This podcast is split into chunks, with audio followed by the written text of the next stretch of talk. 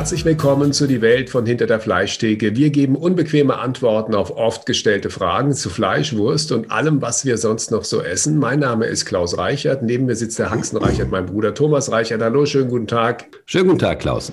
Thomas, Hartmut Kellermann hat uns eine Mail geschrieben. Immer wieder liest man in der Zeitung, schreibt er, dass Fleisch krank macht. Wer Fleisch isst, soll einem größeren Risiko ausgesetzt sein, an einem Herzinfarkt zu sterben bzw. an Krebs zu erkranken. Was haltet ihr von solchen Aussagen und stimmt das? Ja, Hartmut, wir sind keine Ärzte, aber eins können wir, glaube ich, mit Sicherheit sagen, auch Menschen mit sehr guten Blutwerten sterben irgendwann. Tja, Thomas. Das ist vollkommen richtig. Ich glaube, eine der wesentlichen Erkenntnisse des Lebens ist, dass es irgendwann endet. Ich erinnere mich noch gut an einen Slogan, der kam übrigens von der Landwirtschaft damals und der lautete, Fleisch ist ein Stück Lebenskraft. Und ich glaube, so kann man das letztendlich auch sehen. Und ich glaube, was dahinter steckt, ist äh, die Idee, dass die Verfügbarkeit von all diesen Dingen, also die gute Verfügbarkeit uns dabei hilft, möglichst alt zu werden, möglichst gesund auch alt zu werden. Das Fleisch Fleisch an sich ähm, etwas ist, was man verteufeln müsste oder was dazu führt, dass du früher stirbst, das glaube ich eher nicht. Der Mensch ist als Art auch deswegen so erfolgreich, weil er mit jeder Art von Ernährung zurechtkommt. Schau nur mal die Inuit kurz vor dem Nordpol in Grönland oben, deren Ernährung besteht zu 90 Prozent aus Fleisch. Und desto näher du an Äquator kommst, desto weniger wird das. Und das hat was damit zu tun, dass über das ganze Jahr hinweg halt einfacher zu bekommende Lebensmittel verfügbar sind. Und der große Vorteil ist tatsächlich, wir kriegen das hin. Nun könnte man natürlich sagen, die Inuit essen aber vor allem Robbenfleisch, Walfleisch und Fisch. Besonders Fett halt, ne? Viel Omega-3-Fett, so könnte man sagen. Das ist ja auch so ein Werbeslogan, den wir allen Teilen mal wieder hier von der Industrie untergejubelt bekommen. Aber mir ist nicht bekannt, dass die jetzt 200 Jahre deshalb alt werden.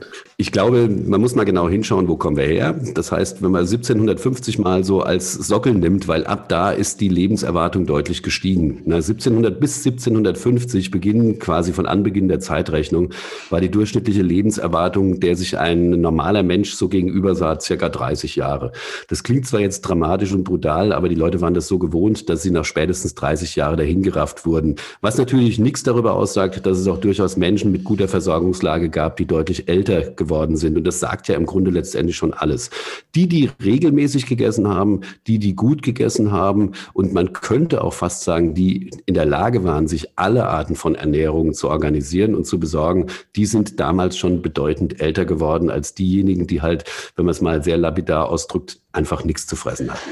Nun ist sie der Vierte damals, auch das gehört natürlich dazu, eines gewaltsamen Todes gestorben. Das heißt, die Menschen sind natürlich nicht nur mit 30 gestorben, weil sie ähm, nicht genug zu essen hatten, sondern auch, weil man sich einfach regelhaft gegenseitig umgebracht hat in der Zeit damals und davor. Ja, das ist auch vollkommen richtig. Und einer der Gründe, warum das halt einfach so war, weil die Ressourcen und die Lebensmittel knapp waren und weil der einfachere Weg halt einfach waren, wenn ich was gebraucht habe, es den anderen abzunehmen. Ne? Das war halt eine gängige Praxis damals. Heute ist es so, dadurch, dass wir natürlich einen Markt haben und dieser Markt ermöglicht hat, dass die Dinge verfügbar sind, lohnt sich eher und das ist auch für die eigene Sicherheit äh, natürlich wichtig und wesentlich oder die Gene in die nächste Generation zu bringen, sehr, sehr wichtig, dass ich alt genug werde, sie überhaupt zu transportieren. Und wenn ich Handel treibe, ist es in der Regel nicht so, dass ich am Ende dann die Axt ins Kreuz gehauen bekomme, weil äh, halt immer noch günstiger war, mir das Zeugs einfach abzunehmen. Heute ist es halt besser, Geld zu geben, weil er Geld verdient und auf diese Art und Weise halt einfach Waren zu bekommen in erster Linie halt auch Lebensmittel zu bekommen, die einem satt machen und dabei helfen, einfach älter zu werden. Dazu kommt natürlich noch, dass auf die Idee, seinen eigenen Kunden umzubringen, kommt heute niemand mehr und es wäre auch eine schlechte Idee. Ja, die haben alle Kreditkarten dabei und meistens kennst du sowieso die Nummer nicht und insofern wäre das halt einfach sicherlich auch wenig zielführend. Aber tatsächlich ist es so, dass ich glaube, der wesentliche Grund ist tatsächlich, dass wir heute älter werden, dass wir einfach Lebensmittel immer und überall verfügbar haben, dass wir keine Hungerperioden mehr kennen und äh, wenn ich Hungerperioden sage, dann spreche ich jetzt nicht unbedingt davon, dass uns irgendwie tierische Lebensmittel fehlen und pflanzliche fehlen, sondern dass Lebensmittel insgesamt einfach fehlen. Warum hat Fleisch und vor allem Schweinefleisch so ein schlechtes Image? Weil vor allem beim Schweinefleisch sagt man ja, oh je, das ist etwas, da hat man manchmal den Eindruck, du musst nur einen Schnitzel essen und schon rafft dich dahin. Naja, also es ist natürlich schon so, dass es keinen Vorteil gibt, ohne auf der anderen Seite auch einen Nachteil zu haben. Aber ob der Nachteil so groß ist bei einem Schweineschnitzel, dass ich darauf verzichten soll, das wage ich zu bezweifeln. Ich glaube, ähm, alles, was wegrennen kann, und das sind ja Tiere in diesem Fall, die schützen sich einfach durch Flucht. Bei Pflanzen ist es vielmehr so, dass Pflanzen dadurch, dass sie halt anders konditioniert sind, sich eher durch Gifte geschützt haben. Ich glaube, dass vieles von dem, was wir heute mit großer Freude und großem Genuss an pflanzlichen Lebensmitteln verspeisen, einfach dem Umstand geschuldet ist, dass wir es gelernt haben, den Pflanzen ihre Giftigkeit wegzuzüchten. Ja, und das hat dazu geführt, dass wir heute halt einfach ein Konkurrenzprodukt haben auf den Wiesen zum Fleisch und dadurch, dass wir halt alles unglaublich verfügbar haben, halt in der Lage sind, hier einen Wettbewerb stattfinden zu lassen. Und der einfachste Weg, das eigene Produkt am Markt zu positionieren, ist zunächst mal das andere schlecht zu machen.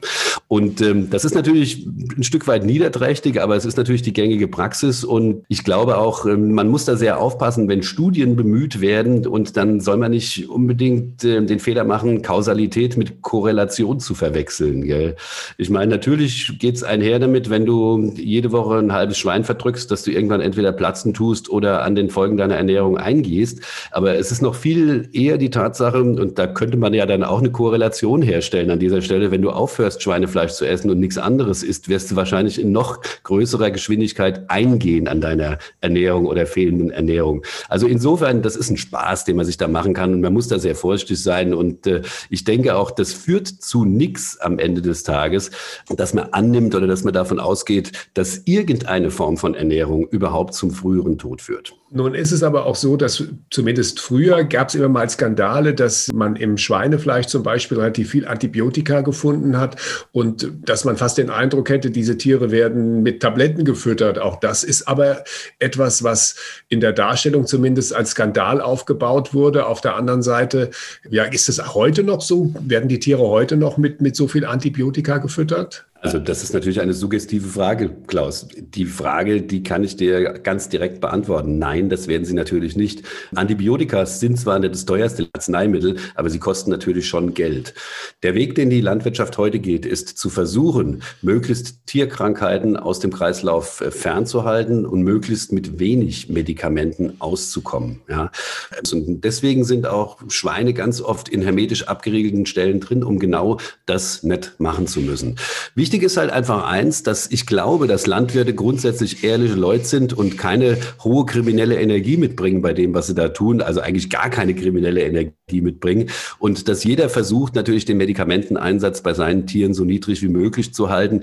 Und wenn es nötig ist, müssen die natürlich behandelt werden. Ich kriege diese Frage natürlich auch oft gestellt in meinen Workshops und Veranstaltungen zum Thema Rind.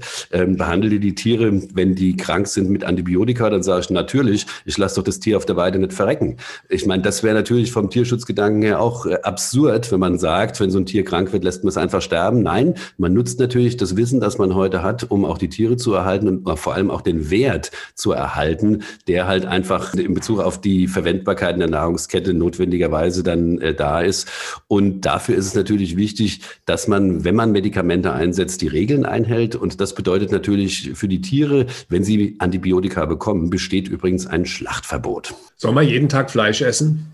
Klar, für mich ist eigentlich immer nur die Frage, wie viel davon. Und ich glaube, das sollte man an seinem Appetit festmachen. Ich sag, meine These ist die, wenn du ein bisschen auf deinen Körper hörst, der sagt dir schon ziemlich genau, was du brauchst und was du willst. Das ist übrigens nur in Bezug auf ein Lebensmittel komplett ausgehebelt, nämlich dann, wenn Kohlenhydrate in Verbindung mit Zucker daherkommen. Ja, ich möchte jetzt nicht sagen, wenn du zum Bäcker gehst und die Blunderstückchen da liegen hast. Nein, ich sag's natürlich doch gerne.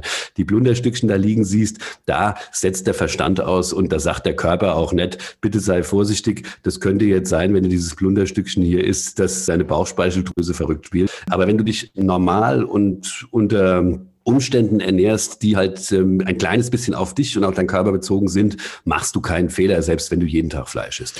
Dazu kommt wahrscheinlich noch, dass jeder Körper einen eigenen Stoffwechsel hat, der unterschiedlich zu anderen Körpern sein kann. Und das ist, glaube ich, der Kardinalfehler, den Menschen machen, wenn sie auf eine Diät setzen, weil letztendlich jeder Körper einfach anders darauf reagiert. Also guck mal, ich bin zwei Meter groß, wiege im Schnitt 85 Kilo, esse jeden Tag Fleisch nicht übermäßig viel. Ich esse überhaupt alle zwei, drei Stunden was, keine großen Mahlzeiten. Ich höre sofort auf zu essen, wenn ich satt bin. Ich esse immer dann, wenn ich Hunger habe. Irgendwas scheine ich ja richtig zu machen an der Stelle. Ja, Klaus, da müssen wir jetzt nur ans Näschen fassen und gucken, ob du ein feuchtes Näschen hast. Dann wissen wir, dass du kerngesund bist. Ne? Und äh, Klaus, wenn man auf seinen Körper hört, so wie du das jetzt machst, dann macht man im Grunde eigentlich alles richtig. Wenn der Weg bei dir ist, dass du mit kleinen Mahlzeiten, die halt den, den unmittelbaren Appetit stillen, gut hinkommst, kommst, dann machst du da alles richtig. Es gibt wieder andere Menschen, die brauchen diese Regelmäßigkeit der drei Hauptmahlzeiten am Tag. Die machen auch alles richtig. Es gibt wieder andere, so wie ich, die im Durchschnitt nur zweimal am Tag wesentlich essen und zwar irgendwie mal so zwischen elf und zwölf. So ein, so ein sehr üppiges Frühstück, auch natürlich immer mit Fleisch, ist klar. Und dann gegen Abend nochmal was ähm, essen. Ich glaube, das Wichtige ist halt einfach, dass die Verfügbarkeit stimmt. Das heißt, dass wenn du Hunger hast, dass du was findest, dann kriegst du auch keine Fressattacken, so nennt man das dann, wenn wenn man äh, über die Maßen futtert und der Körper quasi außer Rand und Band gerät, wenn man ähm, das Hungergefühl halt einfach nicht stillen kann. Darf es ein bisschen mehr sein? Wir reden nicht nur über Fleisch, wir verraten auch, wie es am besten schmeckt. Thomas, von welchen Tieren stammt das beste Fleisch? Das beste Fleisch ist, dass das verfügbar ist und die Vielfältigkeit. Mein Favorit ist nach wie vor Rindfleisch und mein Lieblingsstück ist ein wunderbares, feistes und sehr, sehr saftiges Ribeye Steak. Nun gibt es ja unterschiedliche Rinderrassen, zum Beispiel Chevrolet-Rinder oder es gibt die Schwarzbunten und viele, viele Rinderrassen mehr. Gibt es da Unterschiede, was die Fleischqualität angeht? Die, die Fleischqualität ist sicherlich sehr abhängig zum einen von der Fütterung und zum anderen halt auch von der Behandlung des Fleischs nach der Schlachtung. Ja, das sind ganz wesentliche Aspekte. Vom Grundsatz her ist es so, dass Rindfleisch per se ein sehr hochwertiges Lebensmittel ist. Man muss halt nur wissen, dass Schwarzbunte, also so wie du es jetzt gerade genannt hast, oder so Fleckvieh, eine Mehrnutzungsrasse ist, die, was jetzt die Fleischmenge angeht, nicht die Zunahmen anbietet wie jetzt explizite Fleischrassen wie Cherolen oder wie Limousinen oder Black Angus Rinder. Und das ist auch der Grund, warum ähm, in Regionen, wo Fleisch viel und gerne gegessen wird, das heißt so in, in, in Südamerika und auch in Nordamerika, wo diese Fragen oder diese Diskussionen in der Form, wie wir sie führen, kaum stattfinden, diese Rassen halt äh, ganz, ganz präsent sind. Man hat das so ein bisschen getrennt. Das hat auch dazu geführt, dass beispielsweise die Wertigkeit des Nachwuchses bei Schwarzbunden halt dazu geführt hat, dass man feststellen musste, dass Bullenkälbchen dann nur noch ein Euro oder ein Euro 50 wert sind und sich manche schon gefragt haben, ob es nicht besser wäre, das wie bei Küken zu machen, die zu keulen, was ich natürlich für eine komplette Katastrophe halte. Ne? Ich glaube, in kleinbäuerlichen Betrieben stellt sich diese Frage auch letztendlich überhaupt gar nicht. Ja. Aber man muss halt wissen, dass die Aufzucht dieser Tiere Energie verbraucht und die Energieverwertung gerade bei diesen Fleischrassen bedeutend besser ist als bei Schwarzbunden, die halt in erster Linie zur Milcherzeugung da sind. Nun muss man noch etwas wissen. Milch gibt es nicht ohne das Kalb. Ja? Und deswegen kriegen diese Kühe auch äh, jedes Jahr ein Kalb und deswegen müssen wir uns auch in Zukunft äh, Gedanken darüber machen, wie man mit einfach diesen Dingen umgeht oder ähm, ob es nicht besser wäre, da wieder eine etwas entspanntere Haltung dazu zu kriegen oder wenn Futter für die Tiere halt günstiger wäre, weil halt die Erzeugung nicht behindert wird, ob das nicht die bessere Lösung wäre, insbesondere auch im Punkto Tierschutz. Und dann wursteln wir wie immer am Ende der Sendung noch zwei Songs auf, die die Welt von hinter der Fleischtheke Playlist. Was hast du ausgesucht heute? Oh, heute habe ich einen Schmusetitel ausgesucht und zwar von Whitesnake, Is This Love? Und von mir kommt Justin Timberlake mit Say Something. Das war's für jetzt. Wir wünschen viel Schwein, alles Gute und bis bald. Und noch ein Hinweis: Das Buch Fleisch ist mir nicht Wurst von mir, erschienen bei HarperCollins, müssen wir auch immer mal zwischendurch sagen, kommt auch ganz gut, kann man verschenken. Jetzt auch zu Weihnachten natürlich in der Vorweihnachtszeit und alles Gute und bis bald. Und äh, den Werbeblock möchte ich an dieser Stelle nochmal ergänzen. Natürlich bei Bücher, Bash in Höchst gibt es das Buch zu kaufen. Die haben einen tollen Altar aufgebaut, Klaus. Ich glaube, du hast auch ein paar signierte Exemplare da liegen. Und die Frau Djordjevic macht das ganz, ganz großartig. Jetzt muss man natürlich noch eins dazu sagen. Die hat natürlich keine richtige Statistik, wie das Buch so läuft. Das sollten wir an diesem Punkt nochmal sagen. Aber dieses Buch ist tatsächlich zum Thema Handwerk bei Amazon. Die kennt ja mittlerweile auch jeder auf Platz eins der Verkaufsliste. Und das ist natürlich ein Riesenergebnis. Und dafür möchte ich dir natürlich an dieser Stelle noch gratulieren. Da hast einen guten Riecher gehabt. Also, wir hören uns wieder. Bis dahin, schöne Zeit. Ja, auf Wiedersehen. Bis bald.